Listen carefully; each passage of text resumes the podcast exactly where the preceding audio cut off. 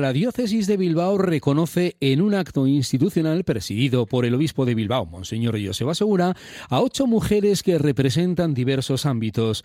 Hablamos de la quinta edición. Quiere visibilizar un año más, una edición más, a las mujeres que en su labor y servicio diario realizan acciones vinculadas a promover los retos fundamentales del sexto Plan Diocesano de Evangelización, anunciar, celebrar, servir y su aportación también a la comunidad. Nos vamos en directo a hasta el Salón de Actos de la Parroquia del Carmen de Indauchu, porque ahí mismo, como decimos, continúa adelante el acto.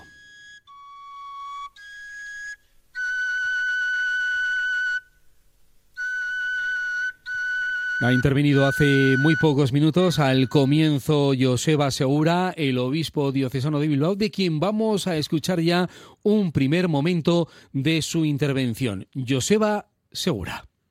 Ana Mari, Inmaculada, Ana Rosa, Olach, Pili, María Ángeles, Maribel y Maribí. Lleváis años aportando corazón en vuestros ambientes, reflejando algo de ese crisol de colores que representa nuestro plan diocesano, ese Milla Colore, esa iglesia que es, tiene esa gran diversidad. Y sois además en vuestros ambientes también lecuan lecuco, testigos del servicio, del anuncio, de la celebración y de la acogida comunitaria. Este acto público es también un buen momento para hacer presentes esas mujeres, esas niñas anónimas que siguen siendo la mayoría de las víctimas de las guerras, que son más de la mitad de las personas refugiadas, una gran mayoría de quienes sufren violencia física o sexual. A muchas se les niega educación y libertad o sufren males mayores, como podemos estar viendo en los medios de comunicación estos días, lo que está pasando en las escuelas de Irán. Hoy volvemos a apostar en este acto, que, gracias a Dios parece que tiene cada vez más gente y eso significa algo. Apostamos en comunidad por la dignidad y las oportunidades que nos pide Cristo en el Evangelio.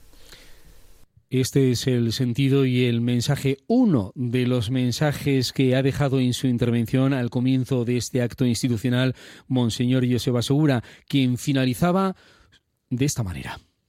El de hoy es un gesto, un acto que repetimos por quinto año consecutivo.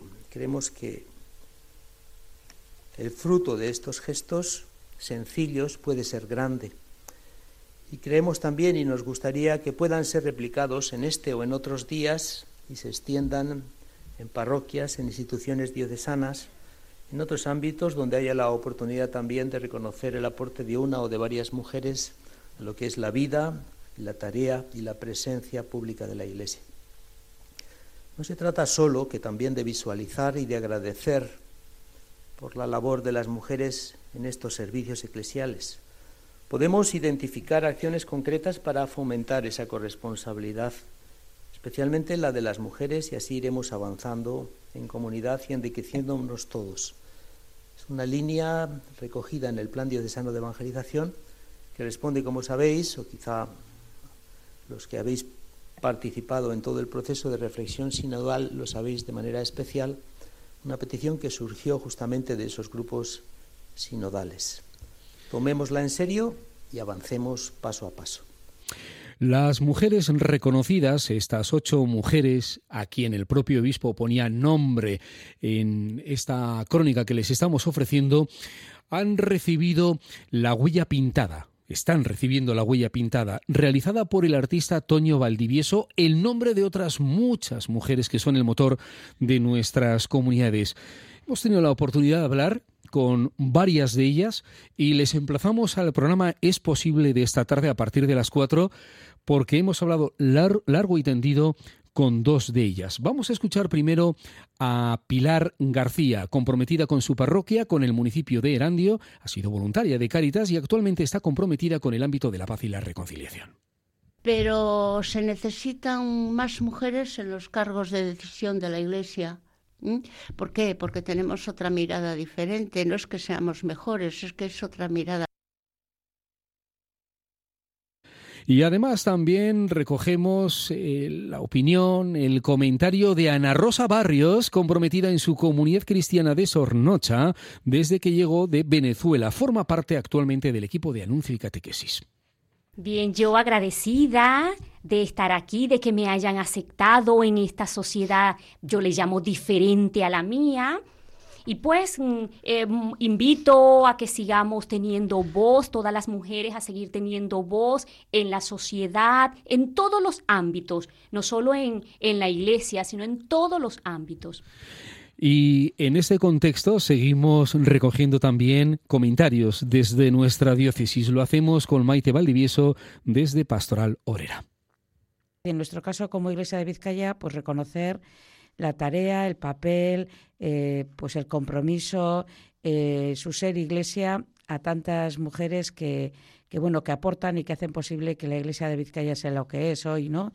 Y también se plantee pues retos a, a futuro, ¿no? Desde su tarea evangelizadora hecho mujeres. Eh, cada año nos hemos fijado y hemos personalizado en, ocho mujeres, que, pero que reflejan también la realidad de, las mujeres de la Iglesia de Vizcaya, en, territorios, en compromisos, en formas de vida. Eh, bueno, pues esa pluralidad que, somos la Iglesia de, Vizcaya, también eh, la pluralidad de mujeres.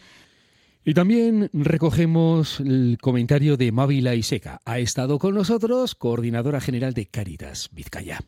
¿No? Es un acto de visibilización. Eh, al final se recogen ocho mujeres, ¿no? Ocho mujeres que quieren representar, que quieren identificar a ese, a ese montón de mujeres que hay por detrás, ¿no? Haciendo que, ya digo, que esa, su labor y servicio diario promueven los retos fundamentales, en este caso del Plan Diocesano de Evangelización. Son ocho mujeres con perfiles y trayectorias diferentes, pero que representan eso, el compromiso de las mujeres. Entonces, bueno, pues es un acto de reconocimiento y de felicitación a ellas y en el nombre de a todas las que las que representan, ¿no?